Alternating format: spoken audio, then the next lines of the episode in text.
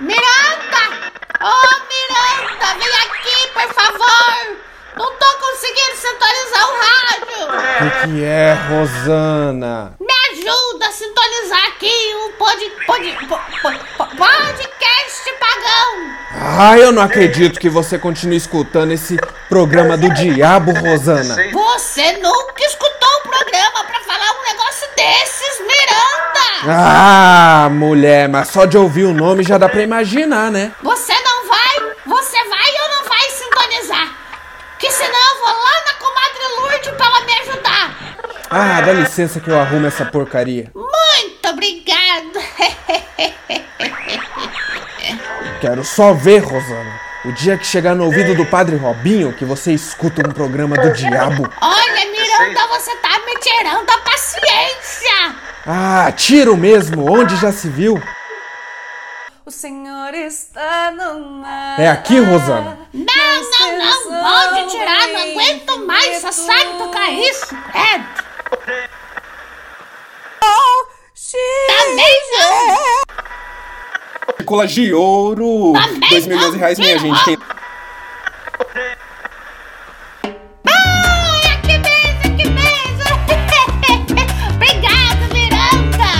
Vou até sair de pé.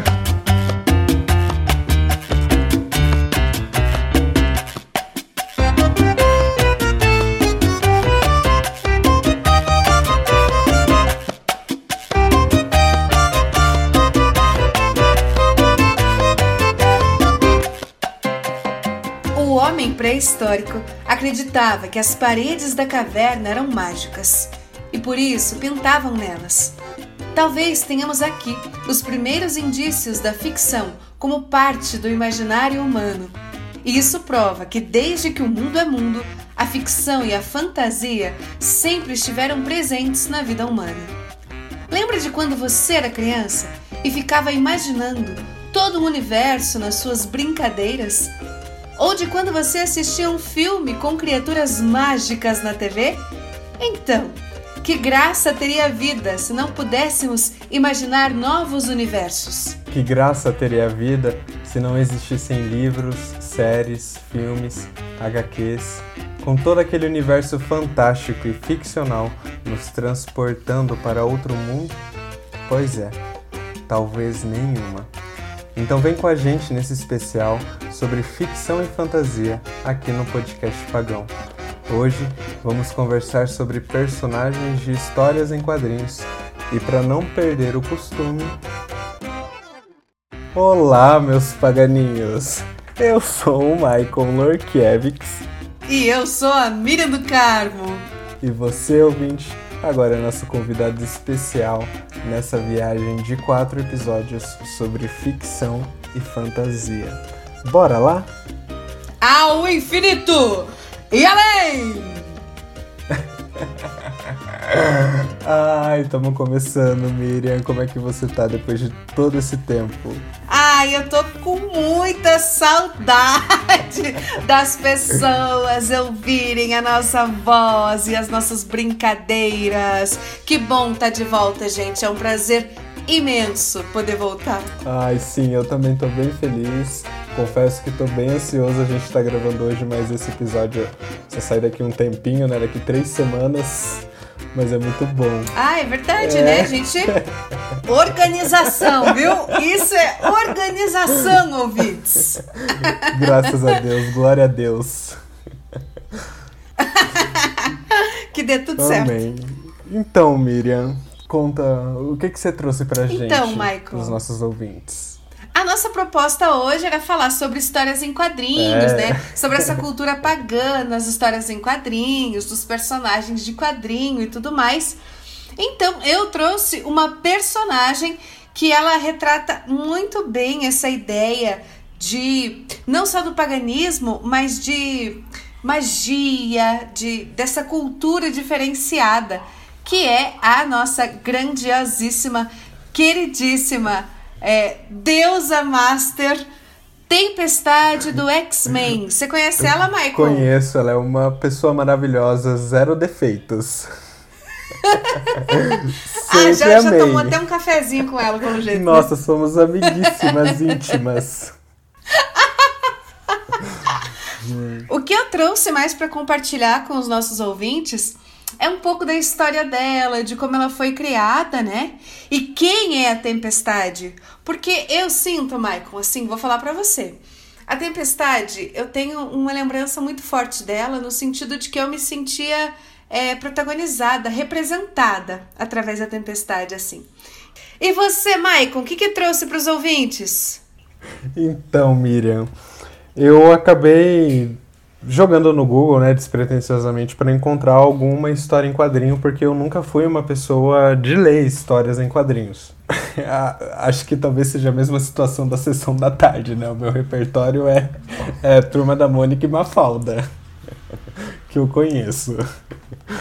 Mas eu encontrei um HQ chamado Algoritmos Sagrados. Eu li os dois primeiros capítulos e conta a história de a história começa com um cara que dá um dinheiro para um mendigo e ele começa a falar sobre a questão das probabilidades. E daí, história vai, história vem, passa pro capítulo 1, né? Que se passa dentro da base de Alcântara, que existe, que fica no Maranhão, né? Próximo da linha do Equador. E lá tem um cientista.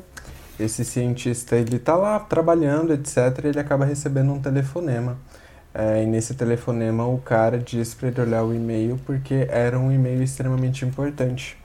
Nisso ele vai até a sala dele, ele abre esse e-mail e ele encontra, ele dá, ele lê esse e-mail e ele fica extremamente assustado com toda aquela informação. Aí no capítulo 2, eu tô contando tudo, tá, gente? Se os nossos ouvintes que se interessarem, se eu tô dando todo spoiler aqui. E daí no capítulo 2, começa a narrar a história de um casal, a mulher vai ter o filho, e daí eles não conseguem chegar até o hospital porque passa por um congestionamento. É, enfim, para resumir toda a história, eles acabam conseguindo carona com um cara numa caçamba. Aí quando a caçamba chega no hospital, ela, o, o motorista derruba a caçamba na ambulância o casal entra no hospital para ter o filho. Lá o filho nasce e daí a mulher morre, a mãe morre, né? Porque ela teve uma hemorragia. Nisso chega a mãe dessa mulher, que ela é uma uma macumbeira, né? Eu acho. Né, deve ser da Umbanda, do Candomblé, não sei, mas eu sei que ela tá com uma guia. E ela disse que essa criança nunca poderia ter nascido. E daí entra nos papos muito doido de, de cabala, de probabilidade numérica e nossa, assim, eu viajei. Miriam do céu, eu viajei. Eu nunca tinha feito uma viagem assim. Que eu joguei no, no Google aqui, algoritmos sagrados. Aí eu entrei no blog que tem desse HQ. E nisso, é, essa história se passa em São Paulo. Tem uma lista, assim, desses lugares, né, onde a história é ambientada, que a gente clica no link e leva para a imagem satélite do Google Maps. Então eu viajei lá para a base de Alcântara, que segundo o blog ali é um lugar onde a gente não consegue ter acesso. Aí nisso, ó, minha viagem, Miriam, eu tô ó. Preciso ficar de boca aberta. Pesquisei notícias sobre essa base que a gente tem aqui no Brasil e tem um projeto, né, que está sendo tem um projeto aí que está por aí que que tipo é como se o governo brasileiro fosse alugar esses espaços, esse, toda essa estrutura da Alcântara para outras empresas né, que queiram lançar coisas no espaço. E é mais barato lançar ali porque economiza 30% de combustível. E daí eu fiquei pensando justamente nisso, tipo, poxa, imagina daqui a alguns anos o tanto de satélite, o tanto de sujeira que a gente não vai ter no nosso céu. Tanto que esses dias estava tendo uma chuva de meteoros e, o, e os, alguns fotógrafos não conseguiram registrar a imagem de tanto satélite que estava sendo lançada por um projeto do SpaceX de um cara aí milionário, bilionário aí que, que quer, tipo, tá lançando o satélite para para esses satélites transmitirem inter... Então, assim, eu viajei muito. Olha, quem recomenda Que legal, Michael. Sagrados. É tão bom quando a gente pega uma obra assim que a gente consegue realmente se internalizar, né? Você re... realmente consegue fazer parte daquilo. Exatamente. Nossa, exatamente. Nem sabia, por exemplo, da existência dessa base lá no Maranhão. Né? E da importância que ela tem aqui no Brasil, né? Tanta coisa que a gente não conhece, que é governado pelo governo, né? E que a população às vezes não, não se liga, não sabe, a notícia não chega. Fora que a história em quadrinho é que eu sou suspeita a falar, né? Porque eu gosto muito e, e faz muitos anos. Mas a história em quadrinho, ela traz um elemento tão maravilhoso porque ela junta é, essa coisa narrativa, né? Essa narração com a história, Aham. ação. E é uma arte realmente assim linda. Eu adoro de paixão. Eu também, sempre que pego um HQ assim, eu viajo porque você tá conseguindo enxergar aquilo, né? É impressionante como um HQ ele consegue ter ter movimento. Você olha, o desenho ele é estático, mas quando você vai se internalizando pela história, aquilo vai tendo movimento. É muito, muito legal isso. Se você, ouvinte, não lê HQ, Exatamente. leia, porque. Ai, mas eu não gosto do estilo. Não, existem vários estilos de HQ. O Maicon trouxe um HQ bem diferente. Eu trouxe uma personagem de um outro HQ que é mais comercial e também é diferente. Então, assim, tem pra todos os gostos, assim. pagãos ou não, HQ realmente é uma, é uma obra de arte, assim. E é muito bom de ler. Aham. Então, como eu disse, né, Michael? Eu pesquisei um pouquinho mais sobre a história da Tempestade, porque ela é uma personagem que eu sempre senti, assim, é, representatividade, sabe? Então, quando eu era mais novinha, você e vários ouvintes também devem ter assistido o X-Men Evolutions, que era aquela animação que passava no Bom Dia e Companhia do X-Men. Sim. E lá, foi lá que a gente teve o primeiro contato com o professor Xavier, com a Jean Grey, com a vampira e tudo mais. E eu lembro muito forte Quem da. que você queria ser? Ah, tempestade, né? a tempestade, né? Óbvio. Porque essa coisa da representatividade, né? Da mulher forte, da mulher líder, da mulher guerreira, da mulher negra. Então, tudo isso é, era muito forte em mim, assim, quando eu assistia. Então, quando a gente falou em, em pesquisar, né? Em falar sobre personagens pagãos dentro da ficção científica, eu pensei, opa, é, é, é o meu momento, né? Porque a tempestade, pode ver, ela não tem um poder, sei lá, tipo o Homem de Ferro, tipo Capitão América. Ela, os poderes dela tem muito a ver com magia mesmo, né? Com o místico. E daí eu fui pesquisar e eu me encantei ainda mais pela personagem Maicon, porque ela tem uma história muito legal. Eu vou falar umas coisas técnicas só pra gente assim, se localizar, né? A Tempestade, o nome dela é Ororo, conhecidíssima, né? Ela é uma mutante da Marvel, que fez sua estreia em 1975 para fazer parte de uma nova leva de integrantes dos X-Men. Então, ela faz parte dos X-Men. Mas antes, eu achei tão assim, tão forte essa história, Michael, porque a Aurora, né, a Tempestade, antes de virar a Tempestade fodona do X-Men e tal, ela tem uma história de vida. Ela ela nasceu nos Estados Unidos, mas a mãe dela era uma princesa queniana.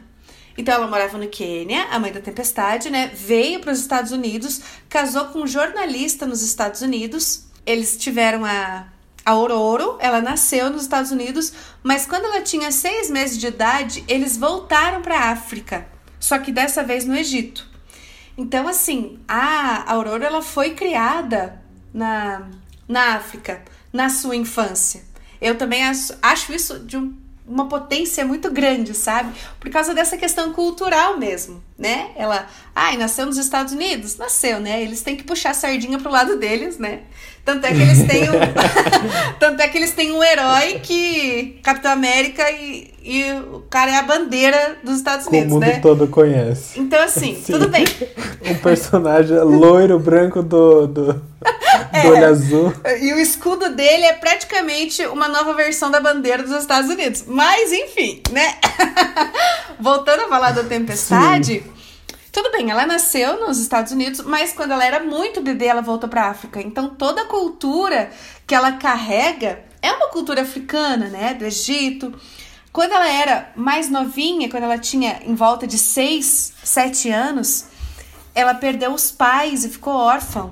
Então, eles estavam no prédio, né? Eles moravam juntos no prédio e acidentalmente um avião acabou se chocando contra esse prédio. Então a Aurora viu Nossa. os pais morrerem Ela viu os pais morrerem e, como ela era menorzinha, ela conseguiu sair dos escombros, mas ela viu a mãe dela morrer do lado dela.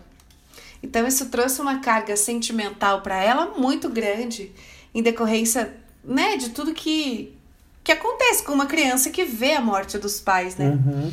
Então, depois ela saiu pra vida, ela aprendeu a roubar, porque como ela ficou órfã, ela acabou ficando sem nada. Então, ela se tornou uma ladra, ela começou a roubar, ela começou a realmente marginalizar essas coisas, mas ela ainda não sabia que ela tinha os poderes. Achei isso bem legal também. Uhum. Aí, aos poucos, ela foi, ela começou a viajar, porque órfã, sozinha. Ela foi pro Cairo, começou a viajar pelo sul da África. E nessa viagem do sul da África, ela conheceu o T'Challa, que é outro personagem muito famoso da Marvel, que é o Pantera Negra.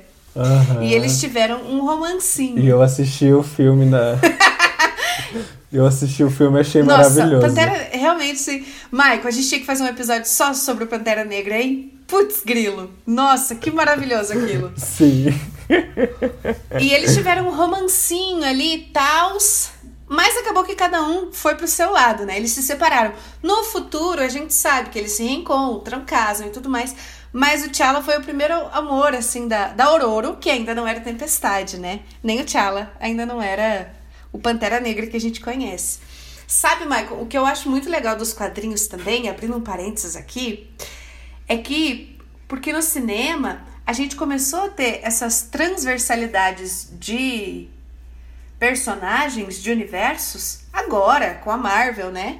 Mas isso acontece nos quadrinhos desde que eles foram inventados, sabe? De aparecer o Capitão América no meio da história, sei lá, do, do Homem de Ferro, é, de aparecer o Quarteto Fantástico no meio de uma história do Vingadores, Aham. dos Vingadores, sabe? Isso no- nos quadrinhos é muito Sei. comum, porque eles eles estão no mesmo universo, né? No cinema começou agora, mas no quadrinho é muito comum. Então, por isso que a Tempestade teve esse romancinho com Pantera Negra antes deles se transformarem nos super-heróis. Aí, aos poucos, ela foi começando a controlar e conhecer as suas habilidades. E assim, ela foi. é, precisou de muito treinamento, Maicon, porque ela, por ter essa vida realmente muito difícil, né? Perdeu os pais, precisar roubar para se alimentar, precisar ser marginalizada, né? Assim, ela acabou assim tendo muito trabalho para conseguir controlar todo esse poder dela, porque ela é considerada uma das maiores heroínas da, da Marvel. Ela é assim Pense numa mulher foda. É essa mulher. Ela tem um puta poderzão. E pra ela dar conta disso, ela precisou treinar muito. E ela descobriu, no meio de tudo isso, que ela era descendente de uma antiga linha de sacerdotisas africanas. Então, e todas essas, essas sacerdotisas tinham os cabelos brancos, os olhos azuis e um potencial muito grande para usar magia, que é o caso da tempestade, né? Ela controla o clima, ela controla, né? A gente acha que ela só faz Isso é só faz tempestade, mas não é não. Ela controla todo o clima, o calor, o frio, a chuva, tudo isso ela controla. E além de controlar o clima, ela suporta o uso da magia e da bruxaria por causa desses antepassados de feiticeiras e sacerdotisas que ela tinha. Então ela também tem esse esse potencial mágico, né? Ela também tem esse potencial. Ela não usa muito, ela usa mais o, a questão climática mesmo, mas ela tem esse potencial mágico da ancestralidade, que também é muito, muito legal a gente ter um personagem da Marvel, que é super comercial, a gente sabe, né, que realmente é para vender, mas que veio, né, que é africano, que tem ancestralidade, que fala sobre, sobre magia, sobre feitiçaria. E também, o que eu achei bem legal, Não, eles exploram muito esse- essa questão da bruxaria, né, no- do, do misticismo, assim.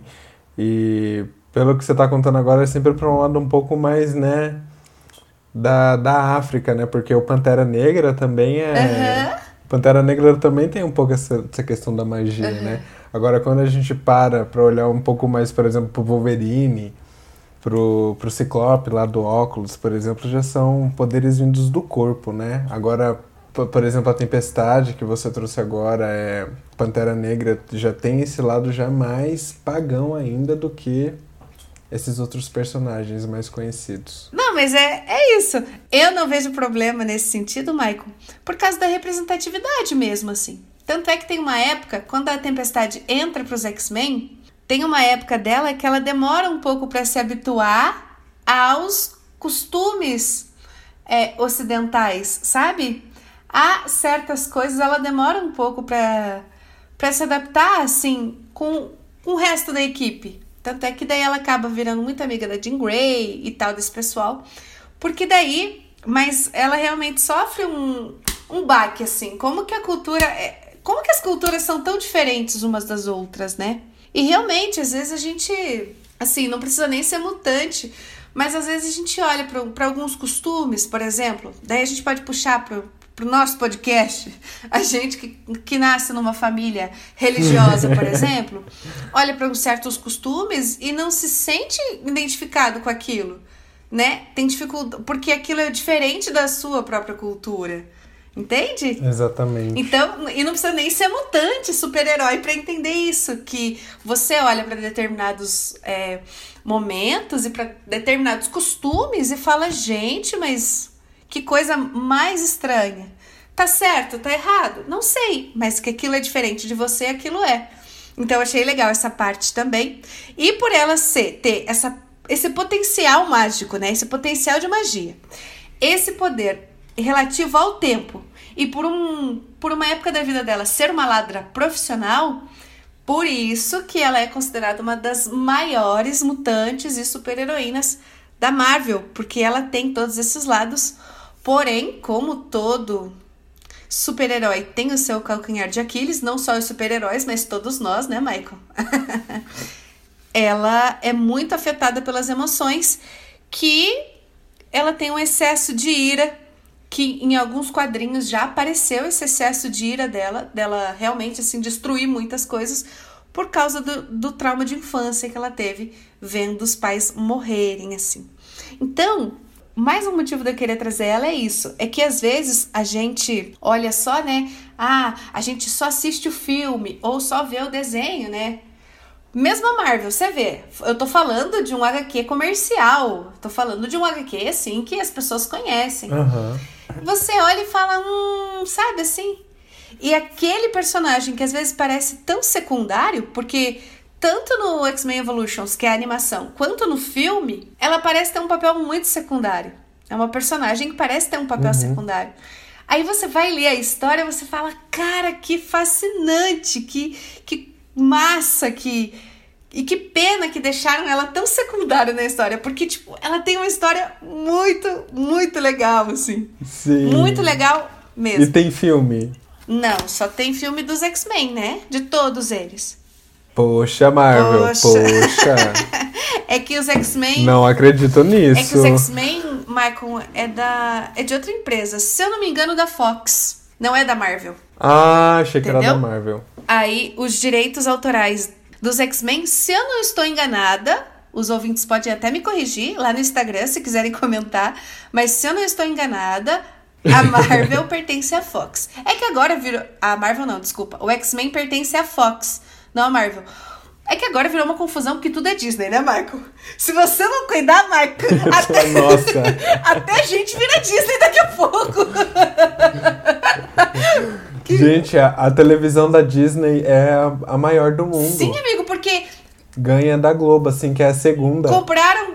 Eu fiquei Gente, compraram Marvel, compraram Fox, compraram Sony. Co... Não, Sony não. Mas compraram Marvel, compraram. Fo... Gente, eles compraram todo mundo. Daqui a pouco. Disney. Sabe? Daqui a pouco eles estão comprando. Daqui a pouco a gente tá fazendo comercial do, do, do, do Mickey aqui também, é... porque os caras estão comprando tudo. Daqui a pouco eu compro o Brasil, né? Porque o Brasil tá numa onda de se vender ah, também. Ah, mas isso aí. Isso aí pode, tá, Michael? Só não pode vender pra China.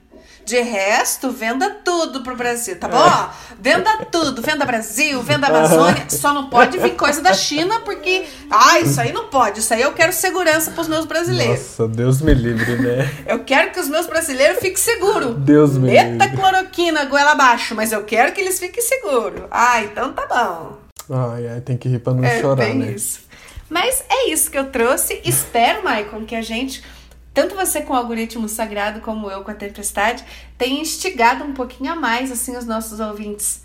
Não só gostar de HQ, mas começar a Uhum. observar é, essas essas entrelinhas pagãs, né? Esses personagens, essas histórias pagãs que a gente tem no nosso dia a dia. Porque às vezes as pessoas têm preconceito, mas não enxerga que ela consome algo, ela assiste algo, ela escuta algo que tem tudo a ver com isso, né? Exatamente. Eu tô bem feliz de ter encontrado esse, porque eu realmente viajei, assim, fazia tanto tempo que eu não viajava, assim, numa história. Por causa desse, desse HQ que eu li, eu fui atrás de cabala, né, porque envolve cabala, envolve probabilidade, números. É, essa menina, essa filha, ela não tinha que nascer, é, tem essa questão do cientista, então eu li só dois capítulos, mas me deixou numa vontade de ler tudo. Tomara que os ouvintes se interessem, assim, por, por esse mundo de HQ. Se interessem, porque é bem gostosinho, eu gostei É muito bastante. bom, né?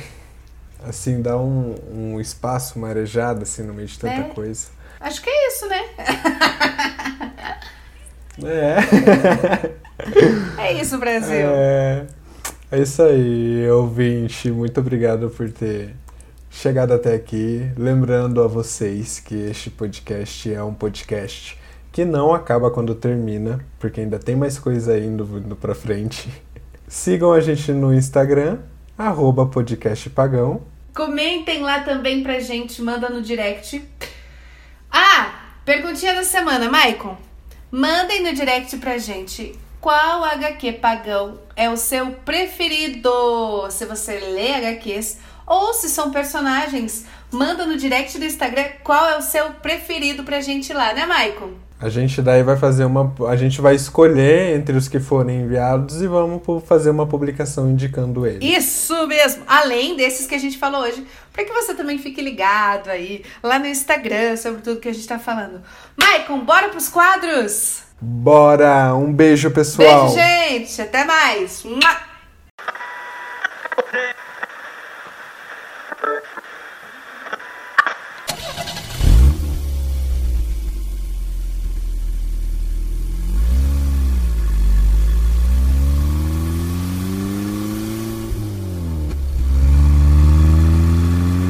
Ai, mãe, tô cansado de só ler Capitão América. É sempre a mesma coisa. Já li todas as edições. Não começa, Pedro. Não tem outro HQ pra ler a não ser esse. Você é de direita, não se esqueça. Deus me livre ter um filho esquerdopata. Mãe, tá levantando o vidro por quê? Tem duas gays se beijando ali na frente. Ai, Deus me livre ter um filho gay. Ai, mãe, ó, eu quero outro, outro HQ, mãe. Ai, tá bom, Pedro. A gente vai passar na livraria, mas se não tiver HQ de direita, você vai continuar lendo Capitão América. Ai, chegamos, chegamos. Olá, bom dia. Bom dia, o, o que deseja? Eu quero um HQ de direita. Ah, que maravilha! Acabou de chegar um novo super-herói nas prateleiras. Teve sorte, viu, Pedrinho? Qual é, moço? É o Capitão Sal no Rabo. A história é ambientada no Brasil e Sal no Rabo é o herói que luta contra a corrupção do país. Amei! Meu filho vai adorar. É que ele é de direita, sabe? Ele vai gostar muito então. Inclusive, na história tem alguns personagens como Lula Musca e Dilmica. Nessa edição, São no Rabo consegue a ajuda do Ministério Público e incrimina Lula Musca sem provas, somente com o poder da convicção. Não é fantástico? Então vou levar dois, moço. Adorei esse poder de convicção do Capitão Sal no rabo. Aqui, minha senhora, deu 89 centavos. Aceita cheque? Sim. Ah, deixa eu assinar aqui. Pronto, muito obrigada. Tchau. Tchau, muito obrigada, volte sempre.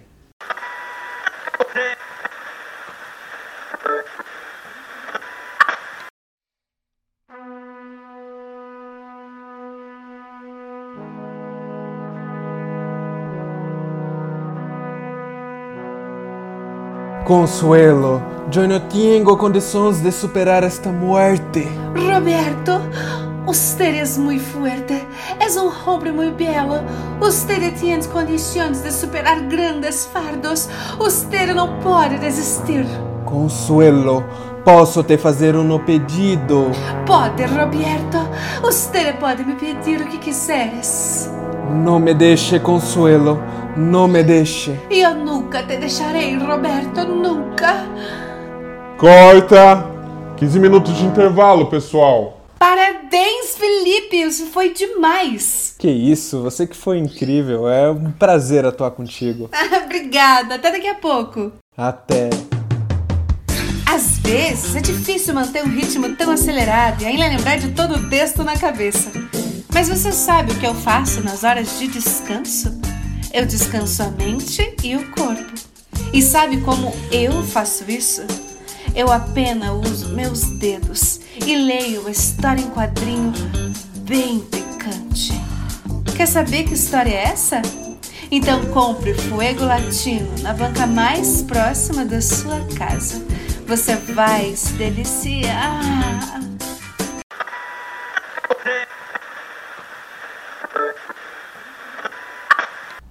Mais sobre o assunto. Então, doutora, há algumas semanas eu comprei um HQ sobre medicina e desde então eu não consigo mais parar de ler. Continue. Para onde eu olho, doutora, eu só vejo esse HQ e eu não consigo mais me concentrar em nada na minha vida. E qual o nome desse HQ? Lamba meu pneu colorido como o arco-íris verde igual ao céu azul. E qual exatamente a história do Lamba Meu Pneu Colorido com arco-íris verde igual ao céu azul? Ele conta a história de Lamba meu pneu colorido como o arco-íris verde igual ao céu azul, doutora. Bom, Matias, você lambeu pneus durante as últimas semanas? Sim, doutora. Eu fiquei com vergonha de falar sobre isso no início dessa sessão, mas todo pneu que eu vejo eu tenho vontade de lamber. Matias, você tem um exemplar para que eu possa dar uma conferida em Lamba Meu Pneu Colorido com arco-íris verde igual ao céu azul? Aqui está, doutora. É o último exemplar lançado de Lamba meu pneu colorido como o arco-íris verde igual ao céu azul. Ficamos combinados assim, Matias. Eu vou dar uma conferida em Lamba Meu Pneu Colorido com arco-íris verde igual ao céu azul e na próxima sessão conversamos sobre o seu problema. Ok, doutora. Muito obrigado. Melhoras. Procure evitar lamber pneus até a próxima sessão. Vou tentar, doutora. Inclusive, o pneu do seu carro tem um gosto incrível. Deve ser os chicletes grudados no chão do asfalto. Até mais, meu querido. Até, doutora.